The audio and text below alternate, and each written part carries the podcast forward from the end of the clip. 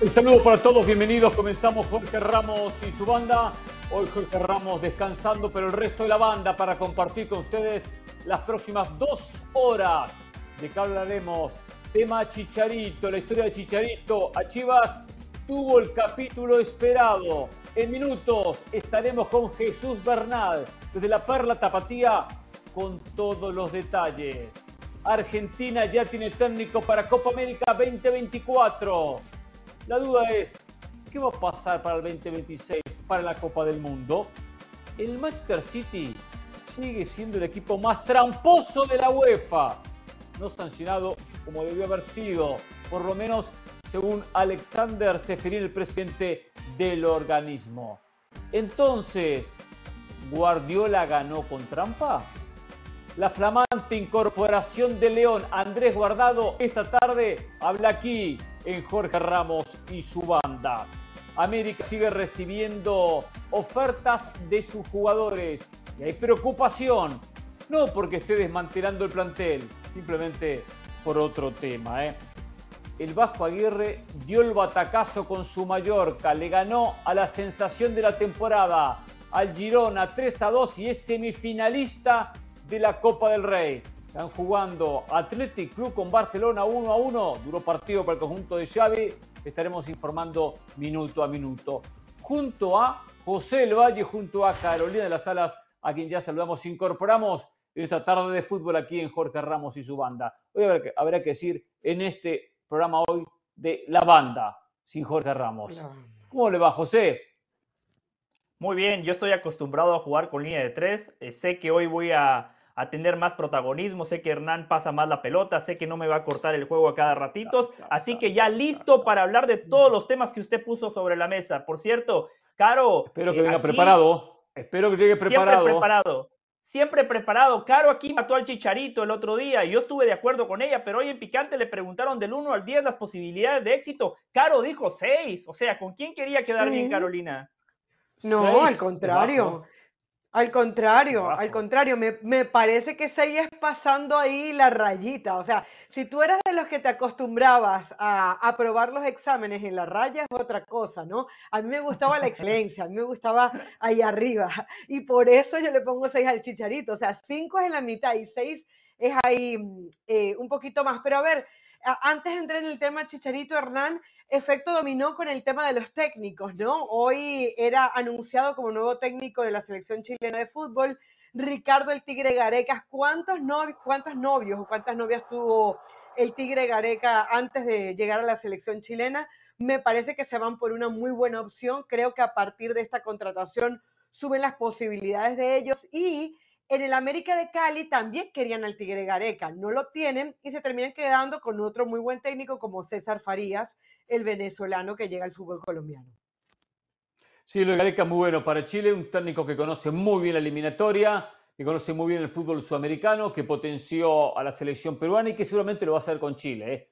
Chile va a estar en la disputa por un lugar directo y si no, eh, por el repechaje con la llegada de Ricardo Gareca. ¿eh? Igual Chile en los últimos años pasó por un proceso de eh, jugadores que ya llegaron a, a, a, culminar una etapa con la selección. Puede que alguno continúe, pero ya no es lo mismo el rendimiento de un Arturo Vidal, de Alexis Sánchez. Y hay que saber renovar estos jugadores que han sido, import o han sido importantísimos en la historia de la selección chilena. ¿eh? Ganar Barça 2 a 1, ahora Atlético Bilbao lo dio vuelta el conjunto de Xavi. ¿eh? A ver, hablando de Chicharito, entonces, ¿qué decía Carolina José?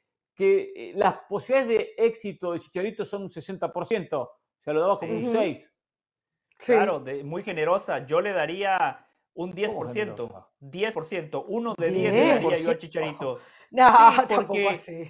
A ver, No. pero Hernán, Carolina, cuando yo pongo todo en la balanza, contrataron a un youtuber, a un gamer, a un influencer, conferencista, Sí. coach, pero cada día se acerca más a ser un exfutbolista. Tiene 35 años, viene saliendo de una lesión de cruzados, una lesión complicada para cualquier futbolista, especialmente a esa edad. Mucha gente dice, no, no lo podemos juzgar por la lesión, pero yo revisé los numeritos, ¿no? Antes de la lesión, Chicharito Hernández jugó nueve partidos con el Galaxy, 687 minutos y marcó un solo gol. Es un tipo que va a vender mucho, muy mediático, la gente va a ir al estadio para verlo, pero futbolísticamente hoy Chicharito le puede aportar muy poco a Chivas. Yo no estoy no coincido con usted. Si me pregunta una puntuación, le daría un 7.5, cerca Oh. del 8. A ver, Yo que pensé que Caro era generosa. un- podrá ser un youtuber, un influencer y todo lo que usted quiera, pero es un delantero goleador, un goleador.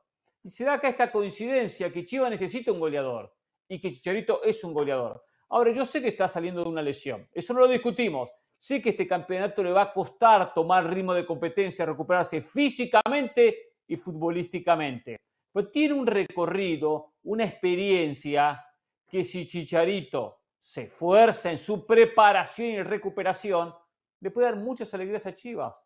Si Chivas ha tenido un problema que no tiene un 9 de categoría, Chicharito puede no ser aquel 9 que juega en el Madrid, no aquel, jue- aquel 9 que juega en el United, pero sí aportar esa cuota de finalizador que Chivas no tiene y que ahora intenta con Pulido tratar de poder recuperarla. Chicharito puede marcar una buena cuota goleadora Con Macías. Chivas, eh, con, con, con Macías, con Macías intenta recuperarla. ¿Puede Chicharito marcar una buena cuota goleadora? Es Mm, cierto, eh, lo apuesto más al segundo semestre que a este semestre, porque el campeonato ya empezó. Y Chicharito Claro. arranca con, con una gran ventaja, le está dando al resto de, de- de- de rivales. Por la experiencia se ju- juega, José, ¿eh? Chicharito la tiene. Hernán, Hernán, pero yo sí siento que deportivamente, es más, yo, yo voy a decir algo, estoy más cerca de la opinión de José que de, la que, de que las esperanzas que tú pones en el Chicharito Entonces, entonces no quiero el 60, da un 6, pero está más cerca No. del 1 que, el siete- que del 7. No, no, no, no, no, 750. yo- yo le estoy diciendo, yo le estoy- La matemática pasa es simple, que yo tengo 6 que ser respetuosa. medio Yo tengo, no, no. Hernán, yo tengo que ser respetuosa con el pasado del jugador. Yo, yo no puedo olvidar, o sea, ponerle un 2 para mí sería una falta de respeto hacia un jugador que ha sido de lo mejor que ha tenido la selección que mexicana, José- al goleador José histórico de la selección respeto. mexicana, a un hombre que en Europa hizo José le lo está que faltando hizo, respeto. Y a un Dígaselo. hombre que, que mentalmente es- a- a- nos ha demostrado que puede llegar a ser muy fuerte, porque antes de todas las polémicas en las que estuvo el Chicharito Hernández, vaya que tuvo que luchar para poder llegar a Europa, para poder triunfar, para que le dieran sus primeras oportunidades. Lo que pasa es que el Chicharito de hoy, Hernán, no es garantía de nada. Chicharito hoy está llegando a Chivas por el nombre, no por su actualidad futbolística. Chicharito Porque no está llegando porque la rompió porque en el está Galaxy. lesionado. Pues está lesionado. Bueno, pero incluso antes de estar lesionado, no era ese Ah, jugador hacía rendidor. goles en el Galaxy. Sin No, no, sumarle, hacía goles en el Galaxy. sin- no, Sí, sin marcaba. sumarle, lo- los No números te los acaba de dar del Valle, yo tengo un par de números ahí más, que, que, que no lo amparan, que no lo amparan. Pero a ver, a ver, Hernán, ¿cuál- a ver, ¿qué números? Ad- números del además, Galaxy. además, sí, Olvidémonos del tema lesión. O sea, digo, desde que se lesionó, creo que no marcó goles desde que se lesionó. ¿Cómo va a marcar goles? Pero previo a la Bueno, lesión, pero, a ver, trágame los números. Hernán, Hernán, las lesiones, las lesiones son parte fundamental de la actualidad de un futbolista. Tú no Lo puedes sé, decir, sé, ah, agarremos al Chicharito ustedes- sin lesiones. No, el Chicharito hoy es un jugador que se está recuperando de una lesión, que yo no lo va a que estoy estar listo diciendo hasta que el los mes de marzo. Como dice Osorio, abramos paréntesis, está lesionado, cerramos paréntesis. O sea, la, la parte de la lesión, sé que es muy importante el aspecto físico, no digo que no es importante, digo, no puedo mezclarlo con la estadística. No puedo decir el año pasado marcó X cantidad de goles cuando gran parte estuvo lesionado. A eso voy. Marcó tantos goles en tantos meses, son tantos Por eso partidos. le decía, Esa es la estadística que partidos- quiero. Lo- en la tienen, me la dan, que me la traen. en nueve, nueve partidos, partidos. que jugó antes de la Sí. lesión en la temporada pasada marcó un solo gol. Sí. Te lo dije. Nueve partidos, un solo gol. no lo para lo escuché. que Lo habrá dicho en otro programa, acá no lo dijo. No, lo acabo de decir ahora. Lo acaba de decir. ahora. A mí No me parece que es un problema de la silla, ¿eh? Es un problema de la silla. El que se sienta en esa silla de conductor parece ser que no escucha. A ver, eh, Chicharito eh, llega por lo que fue. Aquí es donde yo quiero decirle a Hernán que yo no le estoy faltando el respeto. Hernán quiso ensuciar lo que Caro quiso decir. Caro no está insinuando que yo le falto el respeto al Chicharito. Yo estoy hablando del jugador de hoy. Si vamos a hablar del futbolista histórico, de lo que fue Chicharito, chapó. junto con Hugo y Rafa, los tres mejores futbolistas mexicanos en Europa. El, el goleador histórico de la selección si sumamos amistosos, el número uno, partidos oficiales número dos, por detrás de Jared Borghetti. No discuto la historia de Chicharito, pero aquí el tema es Chivas. ¿Qué le puede aportar a Chivas? Y hay más interrogantes que certezas. Hay más dudas que certezas. No sabemos qué a ver, a ver, entonces, se va a encontrar Yo le pregunto entonces el Valle, si usted hubiese sido la mano derecha de Mauri Vergara, y a Mauri le dice, José, tengo este inconveniente, no encontramos un 9, no hay 9 en el mercado, eh, eh, Macías está saliendo de una lesión, por lo tanto, el resto que contratamos no anota. ¿Puedo, ¿Traigo a Chicharito o no traigo a Chicharito? Porque vamos a analizar que, que, al tener solo mexicanos, tiene un inconveniente muy grande eh, el propio Chivas. A Henry Martín, América no se lo va a vender. Santiago Jiménez ni de casualidad bajó en América, aparte, en Chivas, ni aparte Chivas no se lo permite. no es fácil. Raúl Jiménez hoy no está para regresar y, ponerse la, la playera de Chivas. Entonces no es fácil conseguir un 9 para Chivas. No, no, por supuesto que no. Eh, y ese punto lo emitíamos en semanas anteriores. Si yo soy a Mauri Vergara, yo digo, a ver, el América viene de ganar un título. El América es el tema de conversación del fútbol mexicano. Eh, la gente no llena el estadio, porque Chivas jugando de local no llena el estadio, ni siquiera en liguilla, ni siquiera en la fiesta grande del fútbol mexicano el estadio estaba lleno. No hay conexión hay ausencia de ídolos. Por todos esos factores yo hubiese fichado al Chicharito, pero le tengo que ser muy honesto al aficionado y decirles, con la llegada de Chicharito seguimos siendo un equipo normalito. Incluso con Chicharito no estamos para pues pelear. historia. Ni con el América, ni con Rayados, ni con Tigres. Pero esa es otra historia. No, eso es otra historia. No, no, no. Chicharito puede mejorar la cuota goleadora, ponerte una buena cuota de goles, pero coincido, seguramente no le va a alcanzar para el campeonato. Pero por eso le da un 1 sobre 10 un 10%. No, entonces, pero culpe también al resto, ¿eh? Culpe a los defensores, a los volantes, al arquero o al técnico. O sea, acá hay un, problema de plantel en Chivas. No un problema que usted simplemente apunta solo a Chicharito Hernández. No, el problema es que le falta plantel. Claro que le falta a ver, yo no apunto nada más a Chicharito. No, no, no. Yo se lo vengo diciendo temporada tras temporada, sin Chicharito, con Chicharito. Yo se lo vengo a decir. Es usted el que le vende a la gente que Chivas puede ser campeón. Entonces, ahora con la llegada de Chicharito, dígale a la gente: Chivas está a la altura de América, Tigres y Rayados. Dígaselo a la gente. No, no, es que no está a la altura. No está a la altura. No está a la altura de, Tigres, de América o de Monterrey. Pero en un, en un fútbol como el mexicano, con una buena liga, ya se puede ganar y se puede llegar. Se puede llegar, se puede ganar, se puede conseguir un campeonato. Que no sea candidato, no lo es. Final. Yo le digo lo siguiente. Y estuvo muy cerca de ganarlo, lo pudo haber ganado. El otro día veía, por ejemplo, el partido de Tigres Chivas. Y uno ve cómo los jugadores de Tigres, que siempre han tenido gran plantel, los mejores que aparecen en la Liga MX, y lo decía aquí el lunes, pasa que no, hubo mucho tiempo de desplayarse, aparece Bruneta que la rompe en Santos, viene Tigres, tanta plata, dámelo, lo quiero. Aparece Gorriarán previo, año anterior, la rompe en Santos, me gusta, dámelo. Aparece Tecatito Corona, quiero regresar a México, viene Monterrey, dámelo. América lo mismo. Entonces, no va a poder. Laines quiere regresar. Laines. Exacto, Laines regresa. Me Córdoba. todos, si no pasan por América, por Tigres o por, Monterrey, después el resto se lo reparten eh, guardado para León o alguno para Cruz Azul. O claro que es difícil competir por eso. Es muy difícil competir con esa, esa situación que hoy los tres equipos poderosos económicamente arrasan con los jugadores de la Liga MX, porque aparte desmantelan a los planteles rivales como hacía el Bayern Múnich, como hace el Bayern Múnich en la Bundesliga. Eh, eh, Tigre le saca futbolistas a Santos y desmantela a Santos. América le saca sus futbolistas a Santos y los desmantela. que Justamente por todo eso le vengo diciendo que difícil no puede ser campeón, pero usted vende otra cosa. Pero eso no quita que Chicharito pueda tener una buena cuota goleadora del Valle. ¿Qué es una buena cuota goleadora? ¿Qué es una buena cuota goleadora? En un campeonato entero, de comienzo a fin, de comienzo a fin, marcar de 8 a 10 goles. 8 goles. De 8 a 10 goles. Jorge, eh, eh, iba medio, a gol, medio gol por partido. Promedio de medio gol por partido. Hernán, Hernán hay otro prepárese, tema. Prepárese a decir Hernán, ¿eh?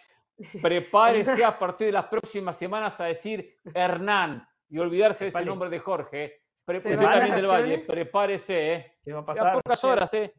Quedan pocas horas. Hernán, hay otro tema con Chicharito que espero que no, se, que no se venga la noche con eso, y es que las últimas referencias de Chicharito todo tiene que ver con su comportamiento. Con la selección mexicana sale porque no le va, porque eh, tuvo problemas de comportamiento y vaya que nosotros sabemos de cuentos de jugadores de Chivas y su, y, su, y, su mal comportamiento, ¿no? Ojalá que él traiga la cordura y no eh, más de lo mismo, porque eso sí sería el colmo. Punto número dos.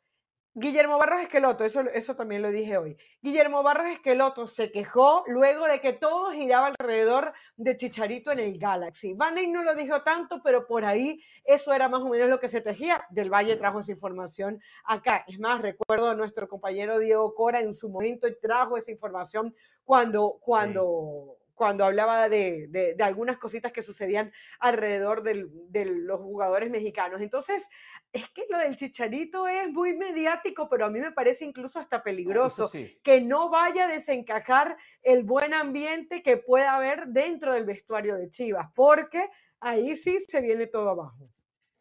Chicharito tiene que tener algo que aquí tenemos en este programa, humildad. Chicharito necesita humildad y ser un líder positivo. un líder positivo, no ser tóxico en el vestuario, o sea, no, no tener los comportamientos de Del Valle. No, no, no, no tener esos comportamientos. No, soy superior, soy mejor, soy el número uno, yo, yo. No, no, no. La falsa modestia es tan mala como la arrogancia. Pereira, Pereira, te faltó decir, yo soy humilde, es así y punto. Sí, sí, es verdad, es verdad, es verdad. Eh, esa, esa actitud tiene que tomar, con toda su experiencia, con su recorrido ser el líder del vestuario, pero de esa humildad que no el resto lo vea muy por encima del hombro y termine sobrando el resto del vestuario del conjunto tapatío. ¿eh? Es muy buena la llegada de Chillarito. Aparte, mediáticamente va a meter gente en los estadios, va a vender camisetas. Y la plata es bienvenida, ¿eh? así se pueden comprar nuevos jugadores. ¿eh? Vamos a la pausa, minutos. Jesús Bernal con todas las novedades. Volvemos.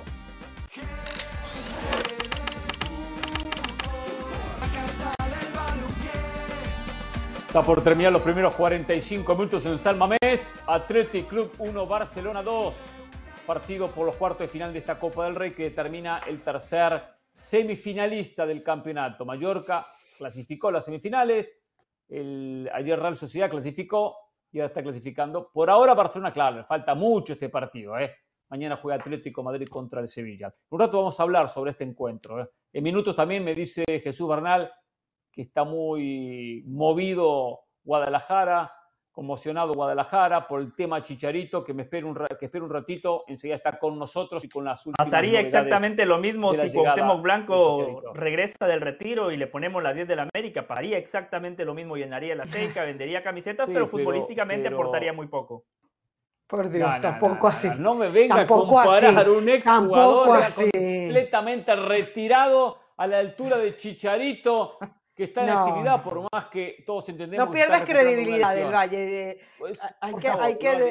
Es verdad, es verdad. La payasada es Chicharito, un exfutbolista. No, no es eso. No, no, no. no son payasadas. Usted, usted, usted, como gran cliente del Real Madrid, que compra jugadores para vender camisetas, que compraron a James para vender camisetas en Colombia, que compraron a Chicharito para vender en México, me viene a decir ahora ah, que no es buen negocio vender camisetas. Cuando acá vino en muchas ocasiones a decir, mira por el saco de Ramos a pasarle factura. Cuando muchas veces venía a decir, tal transferencia se paga solo con la venta de camisetas. Ahora, la, de Chivas con Chicharito no sirve, la criticamos. ¿Doble lectura? ¿Doble cara del no, Valle? No, no, no. Doble, doble cara la suya, porque usted dice que yo digo payasadas. Usted acaba de decir que el Madrid fichó a James, que venía de ser el mejor o uno de los mejores futbolistas en el Mundial de 2014, que le marcó un golazo Uruguay. Mundial. A ese James fichó el Real Madrid. En ese momento no me puede decir que lo fichó para vender camisetas. Los negocios de Florentino en Colombia, va a decir que no existieron. Eso también fue paralelo. Claro, tampoco va, va a contratar a, un perro, tampoco va a contratar a un jugador desconocido. Claro que fue figura en el Mundial. No le diga perro a Chicharito porque el Real Madrid lo contrató, ¿eh? Tampoco le diga eso a Chicharito. Yo no le estoy faltando el respeto a Chicharito. Pero vaya, cambio de tema. En un rato volvemos con el tema. En un rato volvemos con el tema. A ver, señores, se confirmó.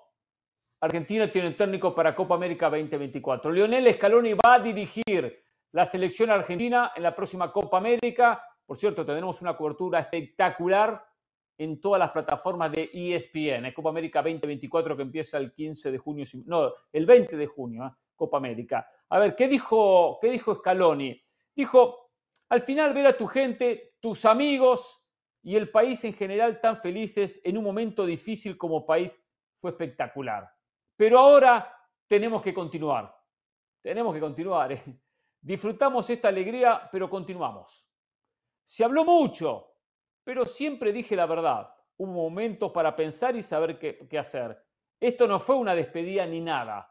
Estaba pensando cómo seguir con la selección. El momento también de dar espacio a los jóvenes. Y esto para nosotros es importante. Ha sido un momento de reflexión. Él habla mucho, él habla mucho del tema jóvenes, como que le dificulta eh, sacar a algunos futbolistas de la selección y traer jóvenes. Porque otra vez también lo había mencionado. Es lógico que cualquier selección se tiene que renovar, pero como, como que fuese un problema para él. Acá hay algo que él no dice, que nadie ha dicho. Nadie ha dicho, o sea, tiene que haber una realidad. No cualquiera se sienta después de ganar a Brasil, en Brasil, primera derrota en Brasil en toda su historia en eliminatoria, y decir, muchachos, no tengo mucha energía no sé si voy a seguir como técnico. O sea, él lo pensó mucho este tema. Esto no fue simplemente como lo está expresando ahora. Bueno, sí, lo pensé, estaba cuestionando qué pasaba, qué hacía y que renovar la selección. Acá pasaba por otro lado. Yo, les dije a ustedes que el comportamiento de algunos futbolistas argentinos después de la derrota frente a Uruguay no fue la mejor. Que hubo una, una hay un rumor de unas fiestitas bien acompañados, gastando mucha plata, y eso seguramente no le gustó a ¿Hay fotos? Pero lo que no le gustó, hay fotos, sí, no le gustó, pero no le voy a mostrar ninguna. No le gustó cuando siente que el futbolista perdió el hambre de triunfo. Si algo tiene el futbolista argentino es hambre de triunfo. Y después dijo, ya ganamos, todo, ya ganamos todo.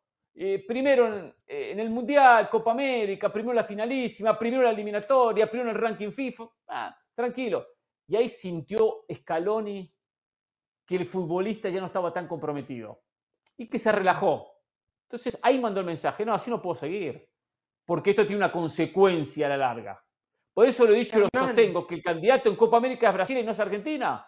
Un equipo que gana tanto, es difícil mantener siempre arriba ganando, ganando, ganando y ganando. Hernán, en el tema Scaloni te sumó un par de cosas.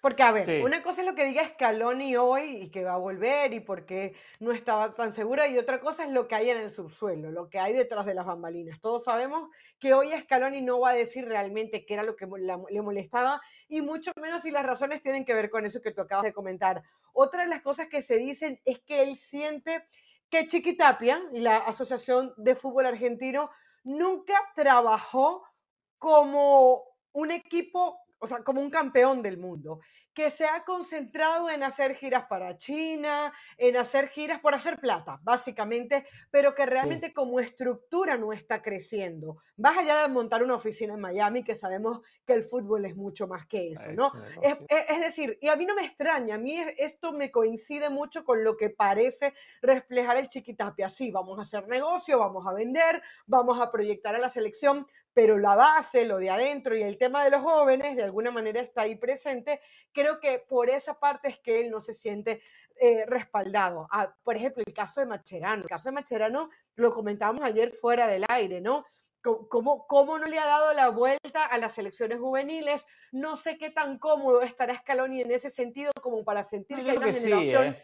de relevo que, la puede, que, lo, que lo puede acompañar, ¿no? Porque hoy es sigue siendo Messi, eh, eh, sigue siendo De Paul, sigue siendo eh, Molina, o sea, jugadores que no están, yo creo que para el 2026 en sus 100, 100 verificados, ¿no? A todo lo que hablando de su oficina, ¿puedo, ¿puedo, contarle algo, Carolina? Sí, Quiero que pongan la cara, quiero que pongan la cara de Del Valle contar, mientras yo le cuento algo a Carolina.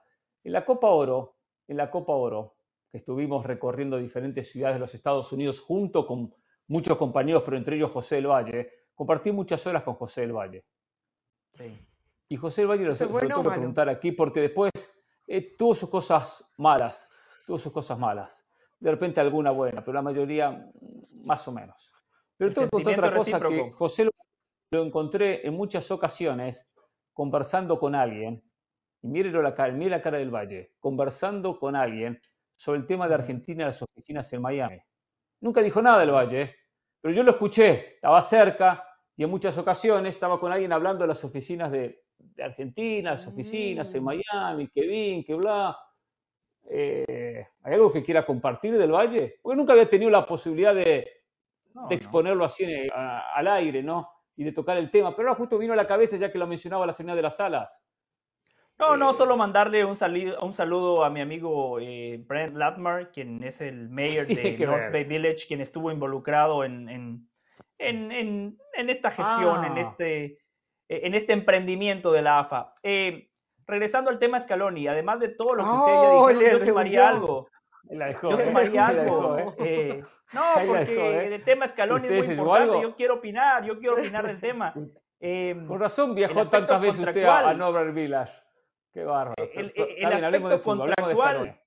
El aspecto contractual, el aspecto económico. Cuando Scaloni agarra la selección argentina, era un entrenador desconocido que no había dirigido un solo partido a nivel profesional. Seguramente arregló por dos pesos, porque eso es lo que en ese momento se merecía Scaloni. Termina la Copa del Mundo, Scaloni se sienta a negociar como campeón del mundo, campeón de Copa América, campeón de la finalísima. Entonces, el precio cambia, ¿no? Las exigencias cambian. a mí me parece muy lógico, me parece muy lógico que Scaloni haya utilizado todo lo que ustedes ya dijeron, el recambio, la fiesta, pero al final de cuentas, el papelito manda. Yo estoy convencido de que Scaloni ahora sí arregló un gran contrato y de manera merecida. Después, Hernán, sobre la fiesta, yo no creo que ese haya sido un inconveniente para Scaloni, porque una cosa es irse de fiesta en un equipo perdedor, mediocre, y otra cosa es irse de fiesta después de haberlo ganado todo, irse de fiesta después de un partido de eliminatoria, una eliminatoria que no, le importa a nadie, porque sabemos que Argentina va a clasificar a la próxima Copa del pocos días juega con Brasil, Valle. Y el jugador argentino no pierde el hambre de ganar. El jugador argentino va a querer ganar la Copa América, va a querer ganar la Copa del Mundo. Lo que pasa es que el futbolista argentino no mastica vidrio, sabe que esa eliminatoria es de mentiras. Ellos saben que ya están clasificados al Mundial de 2026. Está bien, pero eh, la fiesta aconteció entre el partido de Uruguay y el partido con Brasil, previo al partido contra Brasil. ¿Y el técnico qué pasa cuando hay una fiesta de esas? Pierde autoridad, pierde autoridad. Entonces, eh, desde ahí nos queda, no queda, Depende. ¿eh? Osorio hasta lo organizó. Osorio no perdió autoridad, al contrario, ganó créditos y él les organizó la fiesta en México. ¿Y participó? No sé, pero de que él organizó la fiesta, eso está comprobado contrato de renovación ya estaba. Eso, eso yo no lo veo como un inconveniente de eh, ahora, por supuesto. La, renovación ya estaba después del Mundial. Exacto, se le fue renovando el contrato a, Escalón y se le fue mejorando de lo que fue el inicio. Por supuesto. ¿eh? Señores, tenemos que ir a, la pausa. Hay que hablar del tema. Guardiola es tramposo. Ha ganado tantos títulos haciendo trampa, como dice Alexander Seferín, el presidente de la UEFA. ¿eh? De minuto Jesús Bernal, desde Guadalajara con el último del tema Chicharito y también América está preocupado por algo, ¿eh? Volvemos.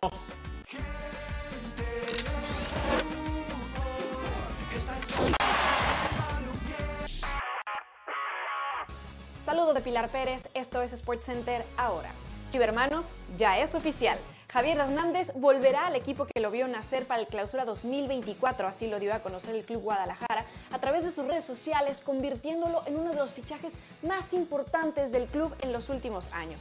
Chicharito jugó fuera de México 13 temporadas en una muy envidiable lista de equipos, como el Manchester United, Real Madrid, Bayer Leverkusen, West Ham United, Sevilla y LA Galaxy.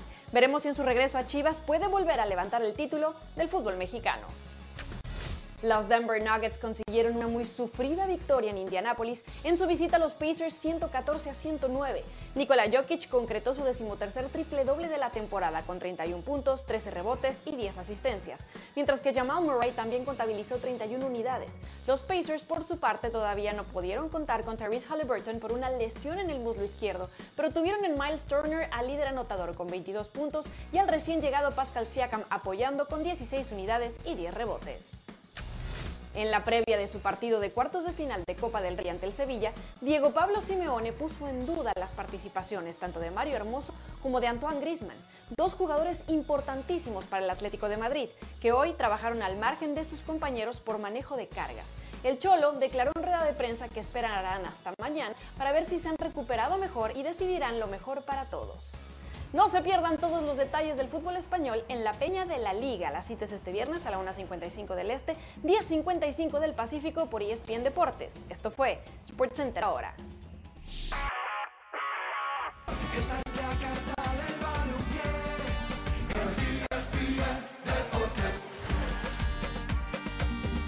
Antes de tocar el tema del Manchester City, lo de Guardiola, lo de Alexander Seferin, a ver, hace unos días atrás, Christian Pulisic dijo, uno de los referentes de la selección de los Estados Unidos, el objetivo es ganar la Copa América.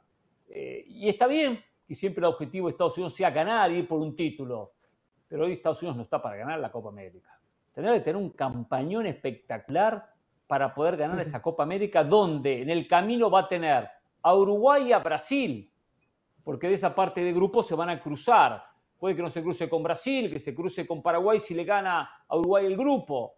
Eh, entonces no enfrente a Brasil, o enfrente, no sé, a Costa Rica, otra selección, perfecto. Pero después en la semifinal va a tener que enfrentar a Uruguay o a Brasil casi seguro. Y si logra dejar en el camino a estas dos selecciones, luego tendrá que ganar la final posiblemente Argentina, que es candidato de la otra parte de las llaves. Hoy Estados Unidos no está futbolísticamente para ganar la Copa América, no lo está. Que después Claro. lo pueda conseguir, bueno, esto es fútbol, pero desde, desde el vamos las opciones son muy, pero muy pocas para Estados Unidos. Es Eh, que, es que el análisis. esa- se vende algo, perdón, se vende algo. el análisis- Pulisic pareciera que, que- que no tiene conocimiento de lo que es el torneo. Sí, Carol, perdón. Hernán, es que el análisis es válido porque, ¿por qué? Porque tú dices, tienes que ganarle a uno de estos. Hoy Estados Unidos está para ganarle a Brasil, para ganarle a Argentina. Es fútbol, evidentemente algo No. puede pasar, pero uno no, no siente que Estados Unidos está en la capacidad de sostener un partido por 90 minutos o más, ganando y manteniendo. Supongamos que consiguió un gol al minuto 5. No entiendes cómo Argentina no le pueda marcar un gol. No entiendes cómo Brasil no le pueda marcar un gol y remontarle el resultado. O sea, Estados Unidos hoy, Colombia la mismo. versión que nos ha mostrado no parece un equipo confiable como para ganar el torneo. Entonces, una cosa es que tú digas, sí, lo venimos a ganar porque evidentemente tú llegas a ganar, llegas a un torneo. Ahora, de ahí que sea favorito y que piensen realmente en que lo pueden hacer, yo creo que están lejos de eso, Pulisic. La declaración de Pulisic es por la cultura estadounidense. Así piensa el atleta estadounidense en cualquier disciplina. Ellos van a competir pensando que pueden ganar. Des- Después está la realidad y el análisis futbolístico y ahí Estados Unidos, por favor, no tiene chance de ganar la Copa América. Cero posibilidades de ganar la Copa América. Hernán mencionaba a Uruguay, a Brasil. Yo sumaría a Colombia. Colombia está en esa parte del Sí, sí. Hoy Colombia futbolísticamente a mí me ofrece más certezas que Brasil. Sí, Brasil tiene buenos futbolistas, un entrenador que no ha dirigido un solo entrenamiento. Hoy, hoy yo no puedo poner a Brasil por encima de Uruguay, por encima de Colombia y mucho menos por O encima sea, de el talento del futbolista para usted no, no pesa. El talento Sí, de los Rodrigo, de los Vinicius, el talento los pesa, futbolistas el que talento tiene, pesa. eh, Si el, fútbol, pasara nada más por talento, si el fútbol pasara nada más por Sí. talento, no estaríamos hablando de que Brasil ganó su última Copa del Mundo en el año 2002. Es más, ya que usted Está bien, rompe códigos, ya que usted rompe códigos y con todo lo que pasó en ¿Qué Copa Oro, rompo? cuéntele a Carolina y al país Ah. cuando nos acercamos con Jimmy Lozano y tuvimos exactamente esta misma conversación. Y le dije a Jimmy, Jimmy, si el fútbol pasara por talento, Brasil ganaría todas las Copas del Mundo. Y me dijo, tienes mucha razón, te felicito, gran ver, a ver, comentario. a ver, a ver. Dionisio Estrada estaba ahí, Dionisio Estrada estaba presente en esa conversación. El talento de Brasil, el talento de Brasil, que siempre lo ha tenido, se disminuyó en los últimos años en comparación con lo que Mm. supo tener en su momento, que ganaba los mundiales, perfecto. a veces hasta de punta a punta, cuando aparecía eh, Ronaldo, Ronaldinho, los talentosos que siempre ha tenido. Hasta en, otra- hasta en otras líneas, donde Roberto Carlos, Cafú marcaban cierta diferencia. Hoy hasta le cuesta marcar en laterales. Pero igual, cuando uno analiza el contexto del fútbol de América, de América, Brasil, eh, junto con Argentina, son las mejores selecciones en talento. En talento. O sea, Brasil siempre ha estado por encima de Argentina. Argentina la ha equiparado, le ha ganado, porque tiene talento, pero aparte ha tenido siempre orden, disciplina, mentalidad, y por eso siempre le ha, le ha complicado a Brasil y ha logrado competirle. Pero Brasil no se lo puede descartar, y menos con un técnico que es ganador en el fútbol brasileño, que, que llega con todas las ganas de triunfar, que llega con una energía nueva, que no sabemos a qué va a jugar, lo cual es hay un factor sorpresa. Ah, perfecto. Y es Brasil, no sabemos a qué va a jugar, pero Brasil para usted siempre hay que candidato, ponerlo tan candidato. candidato como Argentina. Sí, sí. Ese es un digo, cliché. lo pongo por ese encima de Argentina. cliché. No, está no bien, es usted lo hace por cábala. Usted lo hace por cábala, no, por abrir no, el paraguas, por por traer ramo. una carpa de No, circo. Hágalo, no, no, pasa no, nada. no. Si usted tiene miedo, explicar algo. si usted tiene miedo, algo. adelante, es problema suyo. No, Hernán, te hago ¿qué una miedo? ¿Es miedo a actualización? ¿Miedo a qué? ¿De qué voy a tener actualización. miedo? ¿A perder la final de Copa América? ¿Qué a tener miedo? No tengo miedo. Le digo que no es complicado ganar tanto. Argentina ganó Copa América, ganó Mundial. Si volver a ganar Copa América, ojalá que la gane. Pero no es fácil Y, ganarla. y Brasil, Brasil no tiene al Chiqui Tapia, ¿eh? Otro elemento a favor de Argentina. El Chiqui Tapia no existe, por favor. No me rompa las con el Chiqui Tapia, por favor. ¿Qué tiene que ver Chiqui Tapia en esto? Por favor. Chiqui Tapia se ocupa del fútbol del ascenso. Perdón, Dos Carlos. a dos. tipo me saca, saca de casilla. ¿Qué tiene que ver Chiqui Tapia en esto? Pero qué disparate.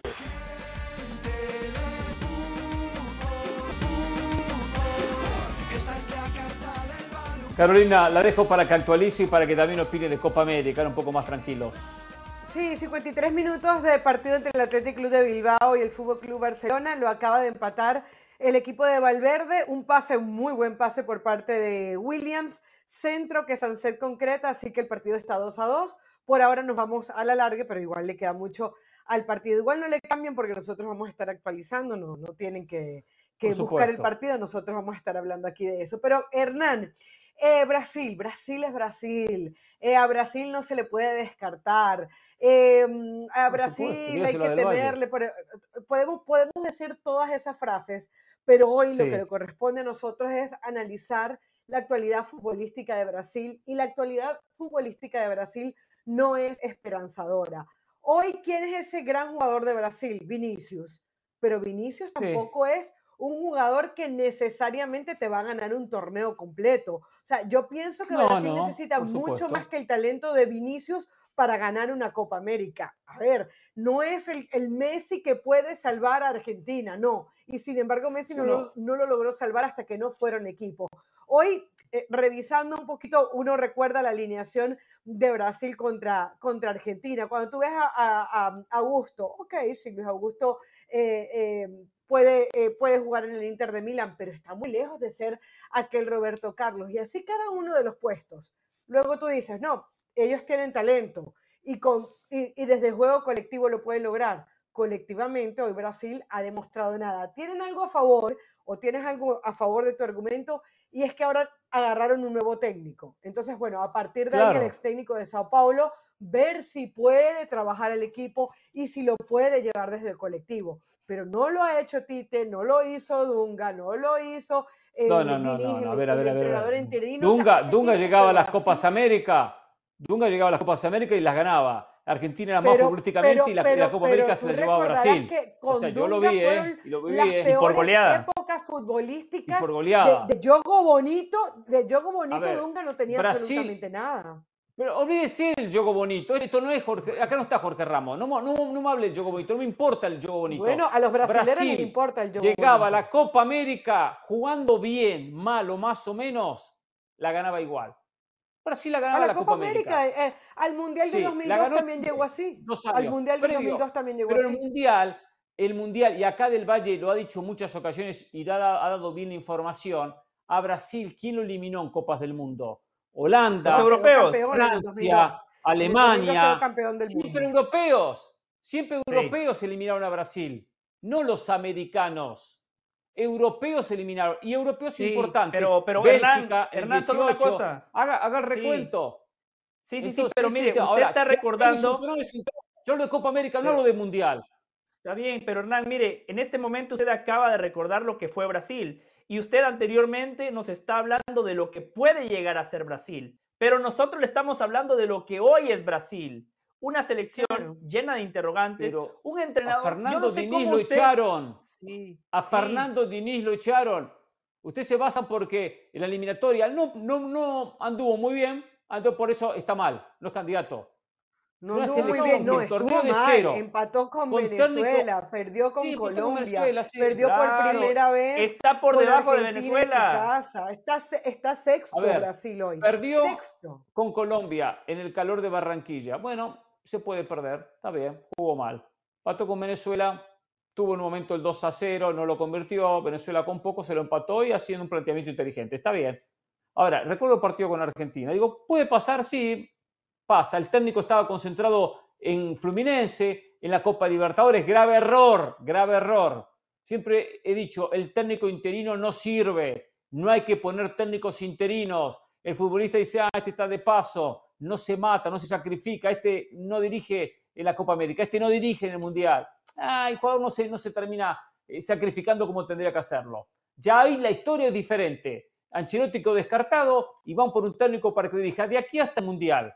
Y el jugador se va a esmerar al máximo. Partido con Argentina, no sé si lo vieron, fue un partido parejo que el que más propuso fue Brasil. Entiendo, Maracaná y Brasil, la localía, lo que sea. Argentina no hizo mucho para conseguir aquella pelota o también de conseguir el gol y la victoria. No hizo demasiado, seamos claros, ¿eh? le pasó por encima a Brasil. ¿Y te acuerdas el partido Una Argentina campeón del mundo y la, y, la mejor de América. Entonces, ¿en qué estamos? ¿Y te acuerdas el partido contra Perú? Empatado, minuto 89, un tiro de esquina y, y, sacan así el resultado.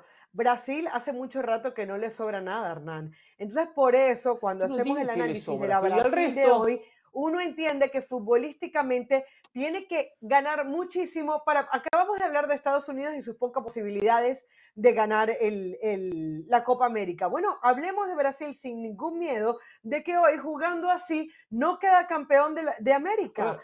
que Brasil es Brasil, sí. Que puede llegar a una final, sí, que puede quedar campeón, sí, pero que futbolísticamente hoy tenga garantías para decir Brasil es candidato, no. No hay. El fútbol hay que tener buen técnico, buena preparación física, buena mentalidad. Siempre lo he dicho, ahí defiendo mucho a los técnicos, pero lo principal, buenos jugadores. Y Brasil tiene buenos jugadores. Yo le pregunté primero a, Carolina, de las selecciones que juegan Copa América, ¿a qué selecciones se ubica por encima de Brasil? Pensando en títulos de candidatos, ¿eh? Uruguay, una. Argentina y Colombia. Argentina y Colombia.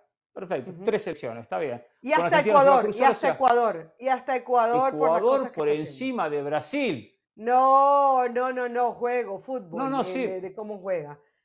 Y de, de, jugadores de plantilla, las tres primeras que les dije, Colombia. Eh, Colombia está ahí, no, Colombia está ahí, Colombia está ahí. Colombia es una selección que comente tiene buenos jugadores, pero a la hora de la verdad, Colombia le falta siempre cinco para el peso, ¿eh? es, constante en Copas Américas o lo que fuese. Siempre falta. Totalmente, pero usted, también, me, tú me hiciste una pregunta y yo te la dije. ¿Está de acuerdo con eso? Ya se lo había dicho. Selecciones... Argentina, Uruguay, esa es, mi, esa es mi final. Argentina y Uruguay, esa es mi final. Colombia está ahí y después pongo a Brasil. Pero, pero no la veo por debajo de esas tres selecciones. No, yo, yo, la veo. Yo, eh, a Uruguay, eh, verdad que le ganó muy bien Uruguay a Brasil. Con Bielsa, con una selección bien trabajada pero históricamente siempre le ha costado. O sea, hace, años que no le ganaba, hace años que no le ganaba. Uruguay llega con una ventaja, pero Brasil se va a potenciar y con técnico nuevo va a ser otra historia. Pero sigue hablando de lo que, fue. Usted sigue hablando de lo que fue. Le estamos hablando lo que de fue, lo que hoy. No, no, no. Ustedes hablan de lo que fue. Yo hablo de. Está bien. Lo de hoy, vamos a ser claros. Lo de hoy, hoy, hoy no hay nada, hoy no hay nada, porque hoy no está jugando. Claro, usted es un mago, no ha hecho nada, no ha dirigido un solo entrenamiento, pero para usted ya es mejor que Argentina, mejor que Uruguay, mejor que Colombia. No, por favor. Pero para un torneo del Valle hay dos semanas o un mes de preparación. Y en marzo hay una fecha FIFA donde va a comenzar a tirar los primeros conceptos y a trabajar cuatro entrenamientos, cinco entrenamientos y dos partidos amistosos. Entonces va a llegar con pero, Pero entonces después, ah. entonces después no podemos venir a ponderar aquí el gran trabajo que ha hecho Scaloni, lo bien que trabaja Bielsa, cuando usted infiere que con tres entrenamientos basta y con una semana de preparación, un par de partidos y ya Brasil va a ser eh, el scratch du oro, el juego bonito. No, por favor, Hernán, no alcanza. ya le dije que no me mencione el juego bonito, pero por talento individual Brasil va a competir y va a ser el gran candidato en Copa América. No tengo ninguna duda en em, Brasil tú sabes perfectamente que no piden solamente títulos, sino jugar bien. En Brasil, en Brasil, con el talento que tienen. Pero eso Brasil, yo no. Bueno. Yo no soy brasileiro. Yo estoy hablando de la Copa América. Después en Brasil que digan lo que digan, que protesten, que se quejen. Hoy en Brasil quieren que gane la Copa América. Después verán. Después dirán, jugó bien, jugó mal. Igual hay una cosa, Dorival Junior es un técnico que le gusta proponer, le gusta tener la pelota le gusta ser un, técnico eh, eh, de ir a buscar los partidos, como local o como visitante, con los clubes que, dirigió, eh, con los clubes que dirigió. Le gusta ir a buscar. ¿Tiene una deuda? Sí, el Brasileirao no lo ha podido ganar, pero ganó la Libertadores con Flamengo, ganó la Sudamericana con Sao Paulo. Los equipos son equipos agresivos, ofensivos y de propuesta. Y eso es algo que el futbolista brasileño está identificado. Está identificado. Fernando Diniz no puede dirigir una Copa Libertadores con un club y una selección. Hay que trabajar, hay que prepararse, mucho material. Pero con talento basta, ¿no? Con talento basta. Si Brasil siempre tiene jugadores talentosos, con eso basta, muchachos, los ordenamos. 4-4-2, resuelvan. Porque con talento nos alcanza. con talento es una idea, con talento una idea, pero lo principal pasa por, pasa por el talento, José. Por eso el fútbol sigue siendo eh, eh, propiedad de los mismos y por eso siguen ganando los mismos, pues siguen sacando los mejores jugadores. Si fuese solo con orden táctico, eh, de repente vendría Guatemala y le ganaría a México y llegaría a un mundial. ¿Y por qué no? Porque México tiene mejores jugadores. Una exageración. Mejores jugadores. No, no, porque no puede, por más que tenga un trabajo notable con Guatemala y las planifique bien, la trabaje muy bien, algo importante que es la decisión Por supuesto, pero aquí estamos hablando de Uruguay, de Argentina, de Colombia, no estamos hablando de esa distancia sideral que existe entre Guatemala y México. Está bien, pero se lo menciono como ejemplo, ejemplo extremista por el tema de un mal ejemplo. Un mal ejemplo. Sí, no, sí, no, no, Extremista como su comentario de que Brasil, con un entrenador que no ha dirigido un solo entrenamiento, y es el gran favorito. Pero llega a mm. Copa América, con va a llegar con un trabajo. Va a llegar con ah, un bueno, trabajo bueno, eh, está bien, está bien. ¿Quiere, ¿Quiere, apostar con Carolina un, desayuno, una cena? ¿Qué quiere apostar contra nosotros? ¿Qué, quiere apostar? ¿Qué tengo que apostar? Si quiere apuesto, pero no tengo problema de apostar. ¿Qué, quiere apostar? Que Brasil quede campeón. ¿Quieres es un programa, programa de, de, apuestas. Primero, primero, hay una apuesta que es totalmente injusta porque usted lo conozco muy bien del Valle. Esto de que Brasil sale campeón o no sale campeón. Es uno contra, es uno contra, uno contra 15. Entonces ya está, no. Como quiera apostar que si el apostemos, sale campeón. Apostemos y, cada cual pone una selección. Cada cual pone una selección. Porque es fácil, si no, usted va con Uruguay, con Argentina, con Colombia y yo solo con Brasil. No, pongamos una cada uno. Una cada uno. También yo pongo, a Brasil. Argentina. Perfecto. Yo pongo Argentina. Ok. Yo pongo Uruguay. Uruguay, perfecto, ya está listo. Listo. El que. los dos que pierdan van a pagar. Porque van a perder dos. Van a perder dos. Y, de ahí sale, uno solo va a ganar. Y de ahí sale el campeón. De ahí sale el campeón. Exactamente. Señores, vamos unos a la pausa. Hay que hablar del tema, habló Alexander Seferín sobre el tema del Manchester City. Se viene, me dice que ya está listo Jesús Bernal con toda la fiesta en Guadalajara. La llegada de Javier Chicharito Hernández. ¿Y qué pasa con Athletic Club ante Barcelona, Carol? La Mal tuvo el tercero, pero el partido sigue 2 a 2 al minuto 64. Por ahora hay alargue, ¿eh? hay que hablar del América. ¿eh? Algunos abren el paraguas, volvemos.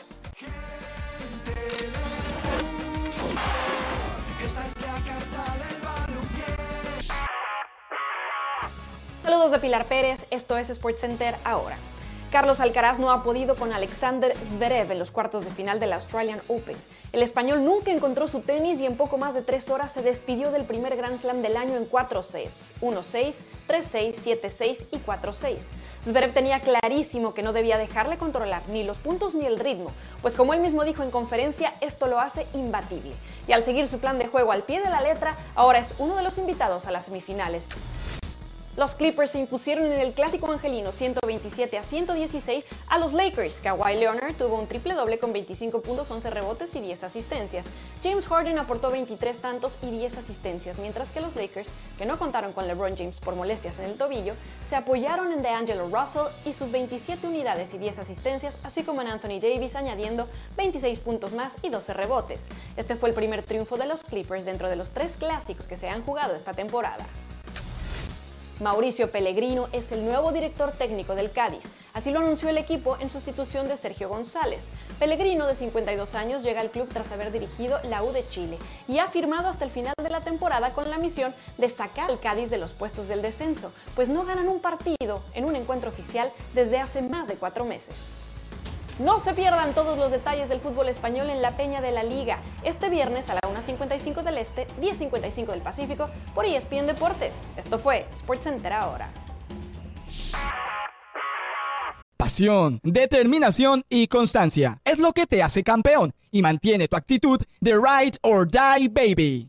eBay Motors tiene lo que necesitas para darle mantenimiento a tu vehículo y para llegar hasta el rendimiento máximo desde sobrealimentadores, sistemas de sonido, tubos de escape, luces LED y más. Si buscas velocidad, potencia o estilo, lo encontrarás todo en eBay Motors. Con más de 122 millones de piezas, siempre encontrarás justo lo que buscas. Y con Guaranteed Fit de eBay, tienes la garantía de que tu pieza quede perfectamente a la primera o se te devuelve tu dinero. Porque con eBay Motors, quemas llantas y no tu dinero. Con las piezas que buscas, a los precios que quieres, tu auto se convertirá en el MVP que te dará el triunfo. eBay Motors. ebaymotors.com. Solo para artículos elegibles se aplican restricciones.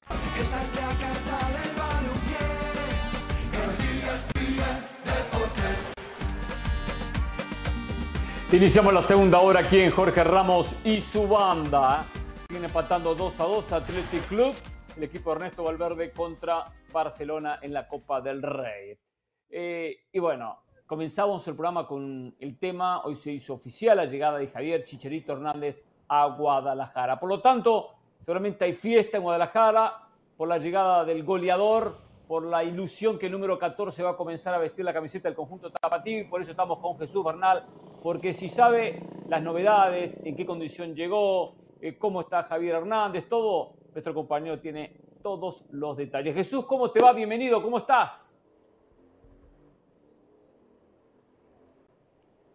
Saludos Hernán para ti, para toda la banda, muy buena tarde. Pues bien, hoy en un día donde amanecimos con esta noticia de Javier Chicharito Hernández, que oficialmente es refuerzo del equipo de las Chivas y que ahora se trabaja en lo que será la presentación de, Javier, ¿no?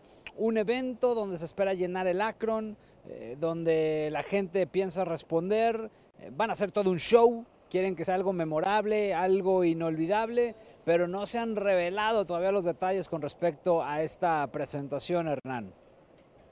¿Chicharito ya está en Guadalajara o todavía no llegó? Ya, ya, ya, ya, ya, ya, desde ayer por la noche me comentaban, vuelo privado, eh, nadie lo vio, llegó directo a su casa, su representante pues, se encargó de arreglar toda esa situación para que pudiera instalarse cuanto antes. Adaptación a la ciudad no necesita, vivió aquí prácticamente toda su vida hasta antes de emigrar a, a Europa y ya, simplemente es cuestión de esperar que lo presenten. ¿Qué ha sabido Jesús de la condición física de Chicharito? ¿Cómo está Chicharito hoy?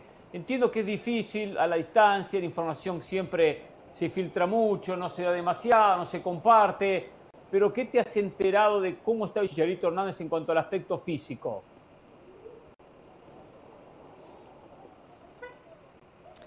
Mira Hernán, él está trabajando en su rehabilitación. Tuvo una ruptura del ligamento anterior cruzado en el mes de junio.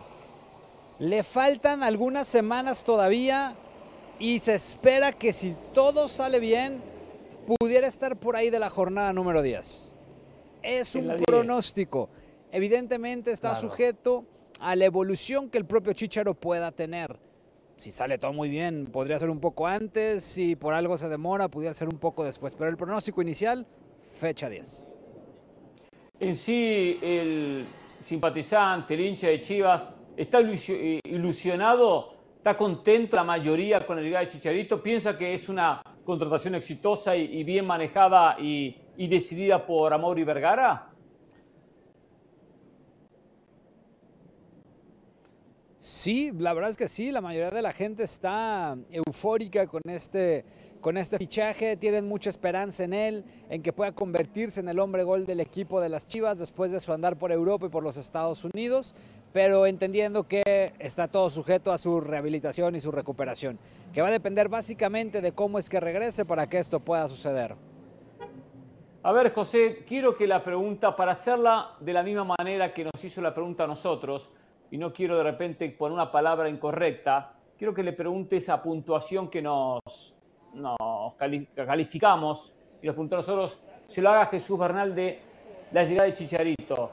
Eh, eh, José, usted sea, que, eh, ¿cómo cree que, le va a ir a Chicharito en Chivas? Del 1 al 10. Esa era la pregunta, José. Sí, sí, sí. Futbolísticamente, Jesús, no si va a vender camisetas, no si va a llenar el estadio, no si va a ser tema de conversación en todos los medios de comunicación. Futbolísticamente, Jesús, usted que tiene carnet de entrenador, ¿Qué le aporta. Chicharito a Chivas Tiene- del ¿qué 1 al tiene que 10? ver? Del 1 al 10, ¿qué tan cerca está Chicharito de tener éxito en Chivas del 1 al 10?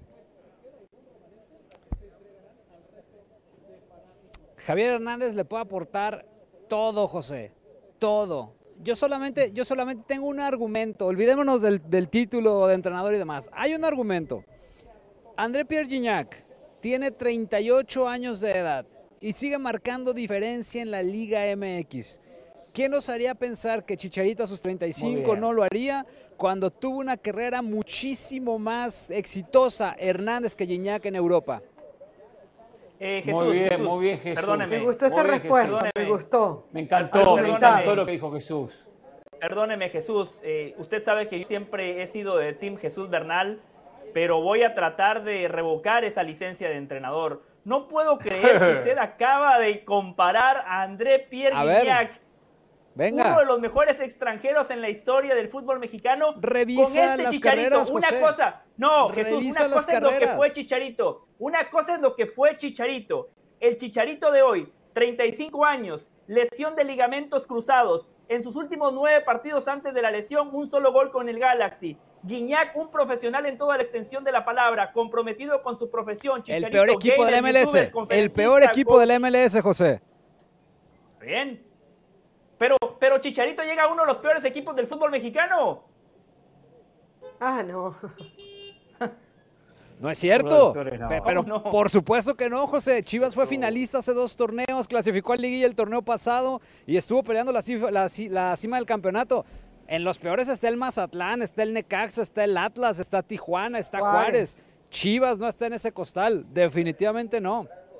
Esa final fue la excepción a la regla. Antes de esa final, Chivas siempre clasificaba de panzazo vía repechaje. La temporada pasada sí una buena fase regular, pero en las primeras de Antes. cambio fuera Desde de la un año liguilla, ya no. eliminados, eliminados ante Pumas, ante Pumas, no los eliminó, no los eliminó Tigres, Rayados o América, los eliminó Pumas, una golondrina no hace verano, Jesús, ¿con quién quiere quedar bien? Chicharito le va a aportar muy poco a Chivas, Jesús. Entiendo esa respuesta del aficionado de Chivas que se enamora del ídolo, que ve en Chicharito una luz de esperanza, pero en usted, Jesús Bernal, un No periodista creo. objetivo, un entrenador, no puedo creer que venda tanto humo.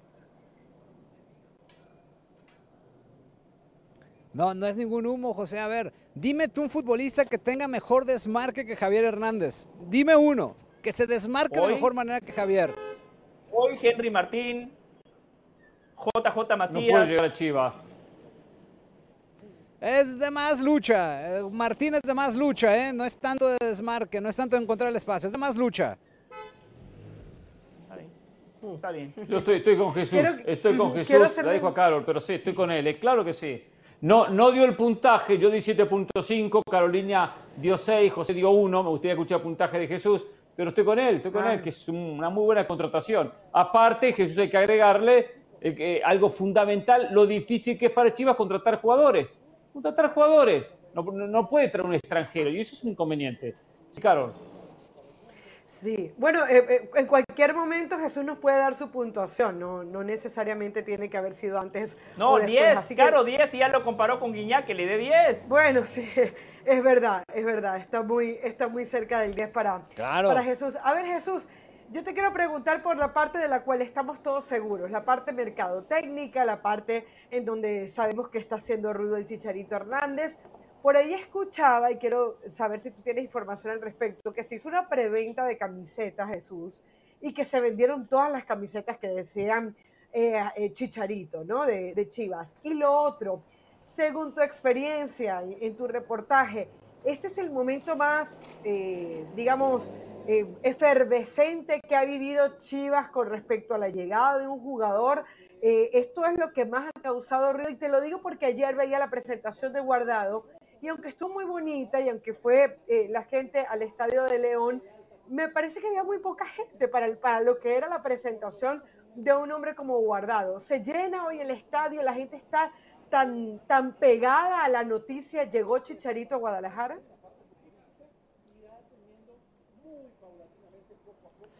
Sí, Caro, buenas tardes. Eh, yo creo que sí, ha sido el movimiento que más expectativa y ruido ha generado en, en lo que llevo en esta carrera en el periodismo. Eso no, no tiene la menor duda. Eh, bien lo mencionas, sacaron jerseys conmemorativos. El primero rondaba los 250 dólares y fue un total de 140 playeras nada más. Una hora y ya no había. O sea, el, el- el sitio de web colapsó porque estaban agotados. Después sacaron una segunda versión que costaba 2 mil pesos, cerca de 100 dólares, de los cuales cuando me metí a revisar ya solamente quedaba la talla de 2XL. O sea, ya solo playeras gigantes. Y ahí están vendiendo una en estos momentos en la tienda física, que es digamos la versión normal, y simplemente le planchan ahí el nombre y el número de Javier Hernández, y esa ronda los 90 dólares. Son las tres versiones que han sacado, pero hoy prácticamente han agotado todo. Todo se ha agotado. Tremendo negocio. Tremendo negocio, sin duda, la llegada de Chicharito. Muy bien, muy bien por Amaury Vergara. En ese sentido es un acierto para Amaury. Perfecto, bueno, habrá que ver. ¿Se, se ha conocido algo de, de Gago, lo que Gago piensa de Chicharito? Eh, Jesús. No, no, todavía ni siquiera han tenido contacto estos dos personajes. Este, seguramente se dará en los próximos días, pero bueno, pues debe de estar encantado si su equipo lo que necesita es gol y le traen al Claro. delantero goleador histórico de la selección mexicana y al que más goles en activo tiene en el fútbol de Europa, pues yo creo que debe estar contento, aunque al señor del Valle no le guste. De acuerdo. Que aparte Jesús, también como dato importante, porque Del Valle da el dato que a él le interesa y que él acomoda, en el Galaxy hizo una buena cuota, cuota goleadora, tiene en, 38 par- en 74 partidos, 38 goles. O sea, medio gol por partido. Es verdad que marcó un gol sobre en 9 partidos la última temporada, pero la 22 marcó 18 en 32 partidos. La 21 marcó 17 en 21 partidos. Es una cuota muy buena. La 2023, bueno, se dio la lesión y se dio Y que la- no empezó de la mejor manera. y en la última se Pero rompió. se dan el número que conviene. Claro, después se rompió y por eso ya no pudo marcar más. De acuerdo. Eh, pero acá se da de parte del Valle el número que él quiere acomodar y al que le conviene. Pero bueno, veremos en la realidad. Yo hay una cosa, y lo voy a decir de- sin, sin problema. De aquí a fin de año, mínimo, mínimo, marca 10 goles Chicharito, ¿eh? Mínimo, ¿eh? De No, aquí está a fin bien, de año, está 10 bien. goles. Eh, Jesús, apunta el pronóstico de Hernán. Digo, Hernán tiene toda la autoridad, ¿no? Aquí a fin de año pronosticó que Oribe futbolístico Peralta. o a fin de año Peralta- 2024. Jesús, Hernán pronosticó que Oribe Peralta iba a meter más de cuatro goles, ¿no? Aquí en Jorge Ramos y su banda, ese pronóstico histórico de Hernán. Así que apunte el pronóstico de Chicharito. Prometió título de las Chivas. Esos son los pronósticos de Hernán Pereira, no pasa nada. No, pero bueno, entre Oribe Peralta y Javier Hernández hay una diferencia abismal, José. O sea, Oribe Peralta jugó en el América y Javier Hernández jugó en el Real Madrid. ¿O no? ¿Me vas a decir que no festejaste el gol con el que eliminaron al Atlético en cuartos de la Pero, Champions? Oh, pero volvemos sí a lo mismo. Usted me está hablando de lo que fue el Chicharito, Jesús. Yo no discuto la historia del Chicharito. Yo le estoy hablando del Chicharito de hoy. Lo que fue el José, Chicharito. pero es que en el, chapó. en el Sí. fútbol, en el fútbol te contratan por lo que fuiste, nunca te contratan por el presente. O sea, te contratan por lo que hiciste la temporada pasada, por lo que hiciste hace un año. Claro, exacto, es incierto lo que va a ocurrir. Sí, pero y si el problema es que el si Chicharito está lo están lesionado, con- pues es, también muy injusta la evaluación Sí, que le haces, porque nada más alcanzó a jugar nueve partidos en una temporada que era muy larga, José. Claro, entiendo lo que usted dice, Jesús. El problema es que a Chicharito lo están comprando por lo que fue hace 5 o 7 años. Jesús, hablando de No. comprando, al No, final. hace ¿cómo dos se dio años la todavía era goleador en la negociación? MLS, José. Al, al final, ¿cómo se dio la negociación? Eh, económicamente, el patrocinante de la camisa termina poniendo parte de la cuota. Eh, cuéntanos un poquito al final qué, se terminó de cerrar y si hay Sí. cifras oficiales o todos son especulaciones. Eh, no, cifras oficiales no hay. Digo, aquí en México mucho por el tema de seguridad, pues no se dicen, ¿no? A diferencia de Estados Unidos que hay mucha más transparencia en ese sentido. Pero sí, eh, el patrocinador puso una parte, en este caso Puma, porque pues, están haciendo el negocio de su vida el día de hoy y lo seguirán haciendo durante los próximos días, ¿no? Se congeló. Creo, creo que perdimos, perdimos a Jesús. Perfecto. Pero bueno, listo. Y si nos escucha, abrazo Jesús. Notable el informe. Ponernos al día, vamos a la pausa.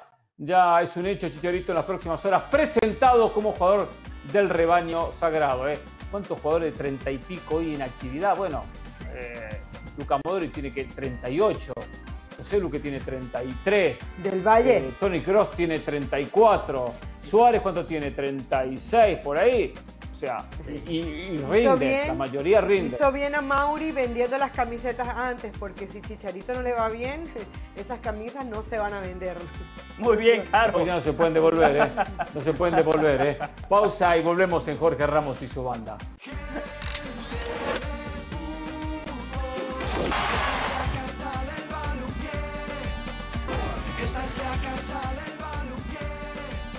Todos ustedes saben que Alexander Seferin es el presidente de la UEFA y habló en las últimas horas por un medio, eh, creo un medio francés, eh, hizo referencia al famoso tema del fair play financiero que supuestamente rompió el Manchester City. La UEFA en el 2020 había determinado que el City había roto el fair play financiero, había estado en falta, en infracción. El City fue al TAS y el TAS lo terminó perdonando, aunque hubo una multa económica, le quitó la posibilidad de esa sanción que mencionaba la UEFA de dos años fuera de cualquier competición europea. Eh, con el tiempo, la propia Federación Inglesa o la Liga Inglesa, la Premier, también encontró algunas irregularidades en el Manchester City y se ha puesto a investigar. Y está bajo investigación el City y su manejo económico, al punto que se especula que de declararse culpable, determinarse que, incurrió en infracciones económicas, podría descender y ubicarlo en la segunda división, o sea, en la Premiership de Inglaterra. Pero bueno, eh, Seferina hacía referencia en que nuestra sanción fue correcta. Dijo eh, algo así como, sabíamos que teníamos razón ratificando la sanción de la, de la UEFA en el 2020, que después el TAS terminó desestimando. Pero eh, está muy convencido que el City mereció una sanción y que lo que ellos determinaron fue lo correcto eh, en su momento, por más que después el TAS lo terminó, lo terminó perdonándose, podríamos llegar a decir. Eh, y ahí es donde yo pongo, no, no el tema de si hicieron las cosas bien o mal, porque no tenemos las pruebas para determinar si rompieron o no el fair play financiero. La sensación es que sí, que lo rompieron. Pero más allá de eso, ¿Cómo queda no, no la sensación al Manchester City, al Manchester City lo encontraron culpable. La estrategia de los abogados del Manchester City fue ir alargando el proceso. Una vez que el caso llega al TAS, ya había pasado el estatus de limitaciones. Entonces hay una regla, creo que era de cinco años, que usted no puede. Claro, eh, es verdad. Usted no puede penalizar a un equipo después de un periodo de cinco años. Entonces le dijeron. Lo ayudó la pandemia, solo Claro, para. Nada más te vamos a poner una multa económica, pero por eso Seferín habla con mucha autoridad porque al Manchester City sí lo encontraron culpable. Es, es cierto, tiene razón lo que usted está comentando. Es verdad, es verdad. Claro, entonces no hubo sanción en lo deportivo, como decíamos, y hubo sanción en el, el aspecto económico, porque ya había pasado cierto tiempo. Por lo tanto, bueno, no hay dudas que, que, que eh, incurrieron infracciones en el fair play financiero. Yo digo, ahora, ¿cuánto esto ensucia a Guardiola? Como a todo el City. Pero digo Guardiola como el referente, como la cara del City, eh, como el hombre que logró récords en títulos, que volvió, o, que colocó al City dentro de los mejores o el mejor equipo del mundo durante mucho tiempo. Eh, yo acá digo una cosa, antes de escucharlos a ustedes, que más, allá de que Guardiola tendrá su porcentaje, porcentaje muy pequeño de culpa, porque esto pasa seguramente por dirigentes y no por el, por el director técnico, por más que pida, pida jugadores, esto, por más que algunos vayan a hacer campaña en contra de Guardiola, no puede borrar en absoluto, ni va a borrar, ni ensuciar lo que ha hecho Guardiola como técnico, que ha sido espectacular. Rompiendo el fair play financiero ha sido espectacular. Y lo baso en lo siguiente. Es verdad que hizo trampa el City, pero el City no tenía un plantel donde había contratado a Messi, a Cristiano, a Benzema, a Vinicius, a, no sé, a Lewandowski eh, y a Mbappé. No, no, no. O sea, contrató un plantel de muy buenos jugadores, pero un plantel dentro de lo que es eh, eh, el nivel individual de jugadores, no de las grandes figuras en gran cantidad. Sí llegaba alguna figura como llegó Jara en los últimos años, que no entra en esos años de, de, mal manejo financiero. Entonces, nada de esto puede borrar lo que hizo Guardiola como técnico. Un estilo hoy copiado por muchos técnicos en el mundo, mal copiado por muchos, por la mayoría, perfecto, pero imitado por muchos, y lograr que año tras año City fuese competitivo. Logró ser competitivo no por la billetera, que ayuda, claro que ayuda a tener buen plantel, pero por la exigencia que él tiene como técnico y por llegar al futbolista para que se comprometa torneo tras torneo a esforzarse y llevar el City a ganar nuevos campeonatos como lo ganó. Entonces, esto, por supuesto, que algunos lo van a potenciar porque hay gente que está en contra de Guardiola, otros a favor de Guardiola, pero más allá de eso, no va a ensuciar a Guardiola. Eh, eh, no va a, quitarle mérito a lo conseguido por Guardiola como técnico, por más, por más que el City eh, sea declarado culpable nuevamente y vaya a descender a la segunda división de Inglaterra. Siga, Caro, usted estaba diciendo algo, ¿no? No, a diferencia de, a, diferencia de otros equipos que les ha tocado vender como la Juve, por el famoso caso de Calchópolis, por ejemplo, yo creo que lo de Guardiola hay que tomarlo con pinzas porque además recordemos las razones por las cuales llega él al Manchester City, por lo que ya había hecho con el Barcelona. O sea, el, el Guardiola no solamente logró que hacer un equipo con identidad con el Manchester City, sino que también lo hizo con el, con el Barcelona. Y en el Bayern Múnich, a su manera, algo pudo hacer. Em, yo lo que creo es que está comprobado que romper el fair play financiero no es sinónimo de victorias y mucho menos de sellar un estilo y poner un, estilo propio en un equipo. Si no, preguntémoselo al PSG. Lo decías bien tú cuando nombrabas a Messi, a, a, Mbappé, etcétera. ¿Cuántos entrenadores no han pasado por el PSG que yo estoy segura que si la UEFA lo examinara como, lo, como seguramente ha examinado el Manchester City, sus conclusiones serían las mismas. Lo que pasa es que todos sabemos que el PSG tiene políticamente mucho peso y aporta eh, y está al lado de la, de la UEFA, y eso no lo digo yo, se quedó esclarecido con la Superliga. Dentro de los que se mostraron a favor de la UEFA y de Seferín fueron los del PSG. O recordemos también cuando el directivo Alkelaifi se va al, al, árbitro en la Champions League, se va a reclamarle, se va a gritarle y nunca pasó nada con él, nunca hubo ninguna multa para él. Entonces ahí uno se da cuenta que la UEFA sí tiene sus preferidos y entre esos está el PSG. Pero más allá de eso, el PSG es una clara muestra de que el dinero no necesariamente compra la, la felicidad, ¿no? Y eh, eh, querer borrar lo que ha hecho Guardiola por estos temas de fair play financiero me parecería absurdo. Ahora, si es verdad que sin esa cantidad de plata, eh, el City no hubiese sido el equipo que es hoy, ¿no? no sé si Guardiola lo hubiese hecho jugar de la misma manera porque cada uno de esos intérpretes, si, si bien no eran los más conocidos, costaban mucho dinero para sacarlos de sus equipos y traerlos al City. Entonces, evidentemente la plata fue fundamental, como fue fundamental Messi, como fue fundamental Iniesta, como fue fundamental Xavi, pero si no un técnico como Guardiola, ¿cómo? No, que hay que tener buenos jugadores siempre. Lo que decíamos hoy temprano cuando hablamos de Brasil, hay que tener buenos jugadores. Sin un técnico como Guardiola no hubiese, no hubiese tenido la interpretación que tuvo el City. esa música no hubiera sonado igual. Las cosas hay que decirlas como son. El Manchester City es un equipo tramposo. Guardiola ganó muchos títulos por varios de los factores futbolísticos que ustedes ya esgrimieron, pero hay que sumarle también que ganó gracias a la trampa. Ustedes ya expusieron el caso desde la óptica Guardiola. Yo le pido a mis compañeros y a la gente que se pongan ahora del lado de Jürgen Klopp. Este Manchester City histórico le ganó dos Premier Leagues a Liverpool por un punto. 2018-2019 se la ganó por un punto. 2021-2022 se la ganó por un punto. Todo lo que ustedes ya dijeron de manera fantástica de Guardiola también aplica para Jürgen Klopp. Pero si yo soy Jürgen Klopp, digo, perdí una liga por un punto y la perdí contra un equipo que hizo trampa desde el fair play financiero. Entonces, Jürgen Klopp o cualquier hincha de Liverpool tiene el derecho a inferir que esas dos Premier no eso las no lo discuto. de manera legal. No, no, eso, eso no lo discuto. Las, perdieron producto de un equipo que incumplió un fair play financiero. Dice Hernán, ah, es que el City no fichó ni a Messi, ni a Neymar, ni a Mbappé. Es cierto, fichó a los futbolistas que pidió el entrenador, gracias a que rompían ese fair play financiero. Guardiola en el Manchester City encontró un pero no va a borrar eso. Llegaban, la capacidad de Guardiola como técnico. Ah, no, claro que no la borra, pero, pero dígale, dígale, eso a Jürgen Klopp. No quita nada. Claro que, claro que hay justicia.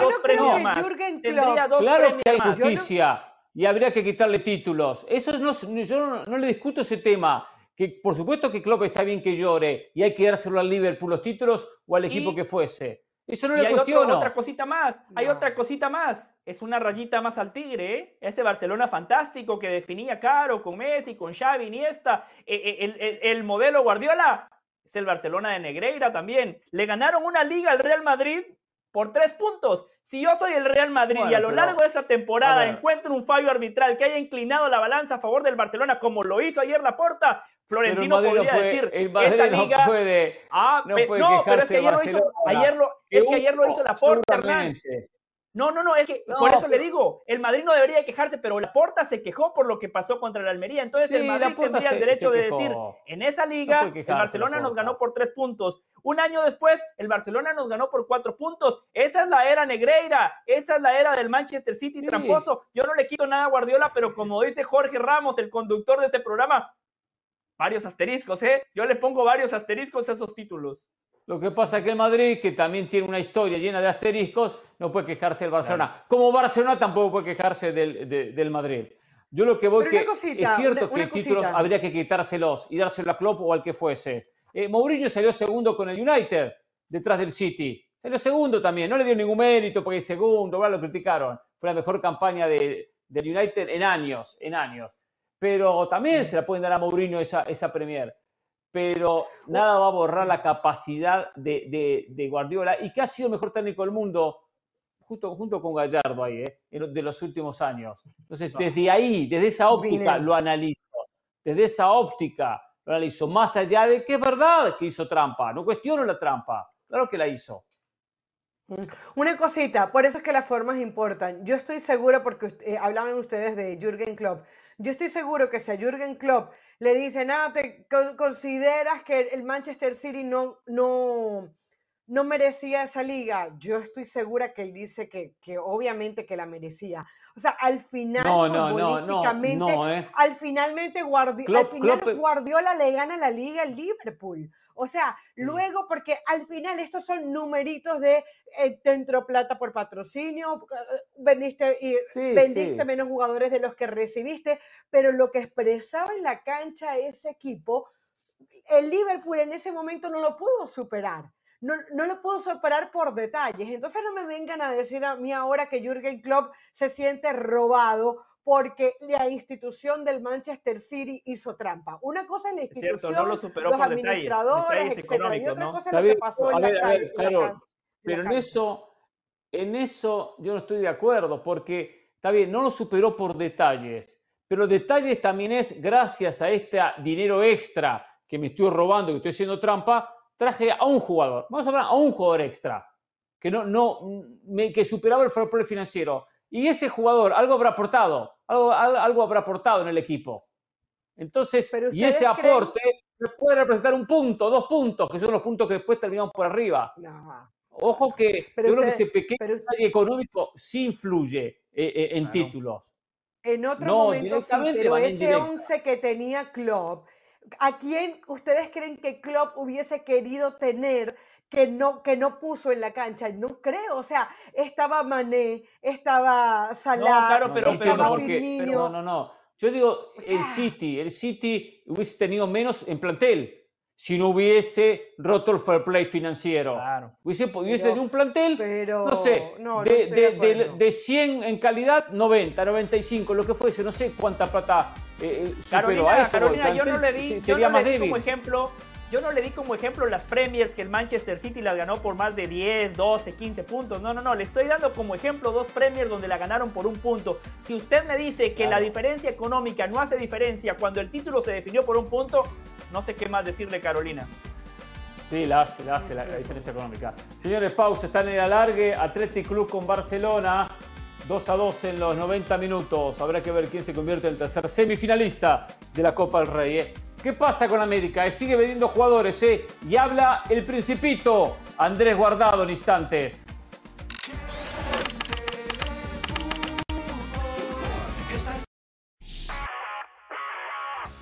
Saludos de Pilar Pérez, esto es SportsCenter ahora.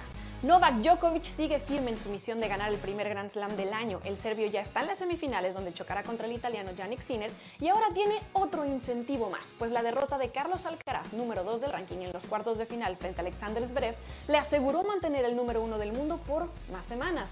El serbio cumplirá justamente su semana número 410 en la cima de la tabla. Los Knicks de Nueva York se impusieron a sus vecinos de Brooklyn 108 a 103 en el Barclays Center, donde Jalen Brunson y Julius Randle se despacharon con 30 puntos cada uno. Nueva York perdía por 9 unidades al comienzo del último periodo, pero superaron a los Nets por 10-3 en los últimos minutos para arrebatarles el triunfo y seguir escalando entre los 5 mejores equipos del este con marca de 27-17. Medios ingleses aseguran que el Barcelona está valorando la contratación del delantero inglés Mason Greenwood. El futbolista perteneciente al Manchester United está cedido por ahora en el Getafe, donde está rindiendo a gran nivel, lo que habría llamado la atención de varios equipos, incluido el Blaugrana. El joven de 22 años tiene contrato con los Red Devils hasta el verano del 2025. Sin embargo, no cierran la puerta a una venta que podría generarle un ingreso a los ingleses de hasta 46 millones de euros.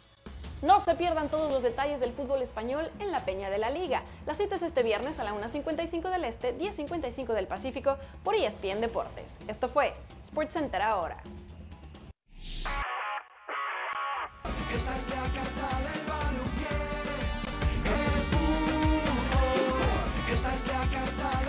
Ayer hacíamos referencia con León Lecanda a la llegada de Andrés Guardado como nuevo futbolista del conjunto León. Sin duda es un jugador que jerarquiza la Liga MX, habrá que ver su nivel, pero uno lo venía viendo en el Betis y jugaba en muchos partidos como titular. Ya su trayectoria, su comportamiento, su recorrido con selección, sin duda que le da un salto de calidad a la Liga MX, como la propia llegada de Javier Hernández. Habló con nuestro compañero León Lecanda. Vamos a escuchar parte de la entrevista. Acá está. Andrés, en algún momento sé que tuviste ofertas para regresar al fútbol mexicano, tuviste ofertas para regresar a la MLS. Y tú decías, no, mi carrera está en Europa, mi carrera todavía está en el alto rendimiento. No hay muchos jugadores que de repente resistan lo que nos decías en la conferencia, ¿no? Ese anzuelo de decir, pues voy a estar más cómodo, quizá voy a trabajar menos, voy a ganar muy buen dinero. Pero tú siempre te mantuviste en la idea de decir, me quedo en el alto rendimiento. De esas decisiones que tomaste de no regresar antes a México o incluso a Estados Unidos, eh, ¿qué, qué, ves hoy? ¿no? O sea, ¿cómo lo tomas a la distancia después de decir, me quedé y piqué piedra muchísimos años? Pues obviamente el, de- decir con orgullo voltear atrás y decir que no me equivoqué con las decisiones que tomé, ¿no? Eh, al final salió bien, ¿no? Eh, yo entiendo a los compañeros que, que regresan, tampoco, o sea, no considero que sea malo, ¿no? Simplemente que obviamente sí que depende de mucho de cada persona y de la persona de cada cosa y de lo que quiere para su vida y su carrera. Algunos que a lo mejor eh, su, prioridad es una cosa y para mí a lo mejor fue otra cosa, ¿no? Pero no significa ni que esté mal o que sea mejor yo o que ellos, no tiene nada que ver. Pero sí, mm, exclusivamente hablando de, mi carrera, pues yo sí me siento con mucho orgullo porque al final encontré todo lo que pude haber encontrado en la MLS o lo que pude haber encontrado en México hace unos años, lo encontré allí. O sea, no, no, no fue como decir, ay, es que nunca regresé a mi casa, "Ay, es que nunca me ofrecieron un buen contrato. No, o sea, al final con el tiempo me ofreció un buen contrato, ganaba buen dinero, estaba bien, estaba cómodo. O sea, encontré esa comodidad que a lo mejor ciertos compañeros vienen y lo encuentran en la MLS o en México, pues yo la encontré ahí. Entonces, para mí después fue más fácil quedarme y alargar la carrera todo lo que pude. ¿no? Andrés, dicen que nadie es profeta en su tierra, pero en algún momento dado te dolió el decir, no regresé al Atlas, el club donde naciste, el club donde te formaste, el club donde debutaste. Me- te mentiría si te digo que no. O sea, claro que sí. Es el club que, me, que siempre mm, soñé con, con regresar. Este, es verdad que tampoco tenían la obligación de, de abrirme las puertas ni, ni de, ni de apostar un regreso, ¿no? Ellos tienen otra filosofía de trabajo y es totalmente entendible y válida, ¿no? Les ha funcionado, ¿no? Les ha ido muy bien. Pero pues yo lo, lo- a lo que voy es más por, por, el cariño, ¿no? Yo crecí ahí, tengo desde los siete años pertenecía al Atlas y seré atlista toda la vida. O sea, no, esto no me quita ahora los colores con los que crecí. Eso eh, va a estar ahí siempre. La, la- la sangre rojinera la voy a tener siempre. Y obviamente que, que me hubiera gustado sentir ese cariño que me demostró Jesús, que me demostró Grupo Pachuca y León, de parte de, la, de la, que yo considero mi casa, ¿no? Considero la, pues el equipo que me, que me ayudó a ser quien soy a día de hoy, ¿no? Eh, pero bueno, el fútbol es así, el fútbol eh, no siempre se obtiene lo que uno quiere y vuelvo a repetir, tampoco estaban ellos en la obligación de hacerlo, no, no tengo ningún problema, ningún tipo de rencor, pero, pero bueno, eh, estoy contento porque vuelvo a repetir a la pregunta anterior, o sea, al final estoy en el lugar donde, se me, donde me siento valorado, donde siento que, que realmente quieren que esté y, y soy un, un fiera más ahora mismo. La selección, hoy a la distancia, el equipo de Jaime Lozano, ¿cómo lo ves en un año que es bisagra? Porque estamos hablando de la Liga de Naciones de CONCACAF, que no la ha podido ganar México todavía, y una revancha en la Copa América después de lo que pasó en 2016.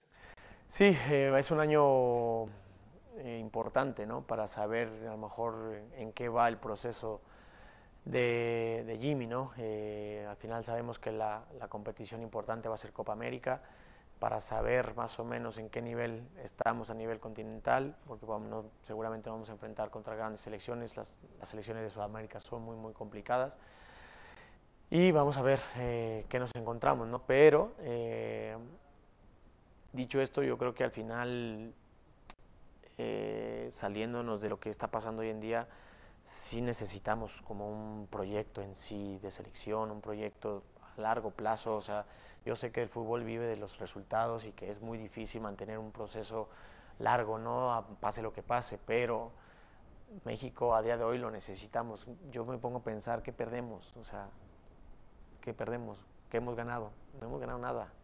¿Qué perdemos? Pues no perdemos nada. Hay que apostar, por, nunca lo hemos hecho, creo que nunca lo hemos hecho como tal. ¿Y por qué no apostar a, un, realmente un, un proceso largo, un plan realmente bien hecho y, que pase lo que pase, los resultados que se den, si no le das continuidad a algo, es muy difícil conseguir resultados.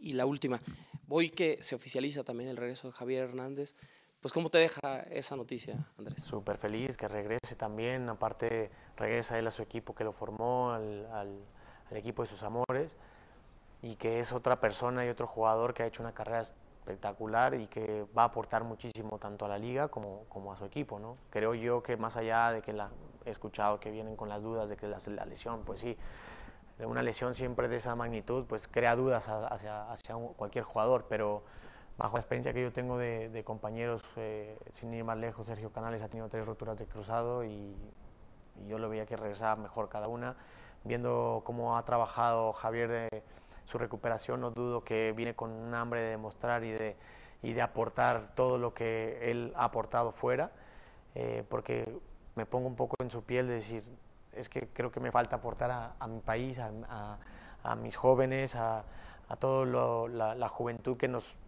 ven o nos vieron jugar por televisión, de que, de que se puede, ¿no? Y de que puedes ser exitoso y seguramente va a aportar muchísimo a todo en esos sentidos. Andrés Guardado en este mano a mano, en este uno a uno con nuestro compañero León Lecanda. Valoro muchísimo cuando un futbolista regresa a su país a jugar. Mucho más cuando tiene otra opción que pasa con el futbolista mexicano, que es llegar a la MLS. Seguramente si Guardado quería retirarse en la MLS lo iba a conseguir y seguramente le iban a pagar más que lo que le están pagando en León. Como argentino y como hincha de River siempre veo como futbolistas argentinos regresan a la Liga de Argentina. Y muchos regresan al River, los que especialmente tienen un sentimiento, pero otros no. Hay quienes se retiran en Europa, hay quienes que priorizan eh, la, la, cuestión económica, y ahí me genera una alegría cuando un futbolista dice, no, quiero volver a River, quiero volver a Argentina, eh, quiero retirarme en mi país. Porque al fin y al cabo tiene un recorrido y la mayoría de la gente no lo vieron jugar o muy poco tiempo lo vieron jugar como el caso Guardado, que hace 17 temporadas que está en Europa. Entonces, yo le doy mucho valor a ese regreso. Después habrá que ver cuánto rinde, ni él lo sabe, pero llega con la intención de rendir muchísimo y de hacer diferencias. Quizá después, en seis meses, en un año, se da cuenta que no y se va a retirar. Perfecto. Pero bueno, abrir la puerta, por lo menos el futbolista, al país que lo vio nacer. Y hasta él se la abrió al club que lo vio nacer, al Atlas. El Atlas no se la abrió, no se la abrió mal del equipo rojinegro. Y bueno, por eso eh, termina aceptando esta oferta a León. Pero hay que darle mucho crédito y valorar e, ese, ese, aspecto. mucho más cuando está la MLS enfrente que cuando hay mexicano dando vuelta se lo termina llevando, y especialmente por la plata. Minuto 106, ¿eh? gol del Athletic de Bilbao. Sí, señor. Iñaki, Williams, Williams, marcó el, el 3 a 2 remató con la derecha, la pelota caprichosa rebotó en el poste, pero en el rebote le quedó a Iñaki que definió a puerta vacía. Eh, el León había jugado el martes, el lunes o el martes en la Copa Africana, que sí, viajó ayer y que lo puso en el minuto 58 y decíamos, bueno, lo pondrá si hay alargue, lo pondrá en el segundo tiempo. Y mire, mire lo, lo, que le está aportando el gol de la clasificación a semifinales. Uh -huh. Sí, eh, sobre Andrés Guardado, León acierta en la contratación. Eh, primero que todo, por todo lo que puede aportar Guardado. Un líder, un tipo que le puede enseñar a los jóvenes cómo ser profesionales, eh, los valores que hay que tener para extender la carrera deportiva, cómo comportarse dentro y fuera de la cancha, la disciplina que hay que tener cuando el talento no abunda, que ese es el caso de Andrés Guardado. El talento no le sobra, pero el tipo pudo tener una carrera exitosa en Europa gracias a lo que es como profesional. Eh, segundo, León acierta porque contrata un futbolista saludable. Hace 12 días, Mauricio Pedrosa y Hernán Pereira estaban relatando y comentando acá en las plataformas de ESPN Andrés Guardado jugando los 90 minutos en la Liga de España, una liga que sigue siendo de élite, una liga que sigue siendo de las mejores de Europa. No están contratando a un futbolista lesionado. Tercero, lo que decía eh, Caro de Chicharito, que qué bueno que ya vendieron las camisetas. Es cierto, Guardado no llenó el estadio. Fue una presentación amarga porque la gente no se volcó al estadio pero el verdadero, el verdadero efecto de Guardado ya lo vamos a ver este fin de semana. Ya lo vamos a ver porque Hmm. seguramente va a jugar sus primeros minutos como futbolista de León, que al final de cuentas todo lo demás es un valor agregado, pero al futbolista lo tenemos que medir puntualmente por lo que hace en el rectángulo de juego y creo que Guardado le va a aportar mucho a un equipo que desde hace años ya viene siendo protagonista en el fútbol mexicano. Sí, bien por León porque es verdad que viene siendo protagonista, pero había pasado por un bajón. Lo decíamos ayer, la llegada del Arcamón le había dado esperanza a este equipo y no fue futbolísticamente lo que el equipo, lo, que uno esperaba que, que respondiera. Eh, Atlas se ha quedado mal, ¿no? En este tema de guardado, porque ya varias veces cuando se lo preguntan, él lo ha dejado ver muy claro que, quiso irse para el equipo rojinegro, no, les, no los culpa, como, como lo escuchábamos hace un ratito, pero queda mal Atlas, queda mal porque es no proteger al ídolo, es no dejar que un tipo como guardado sea querido y además que se quiere dejar querer, ¿no?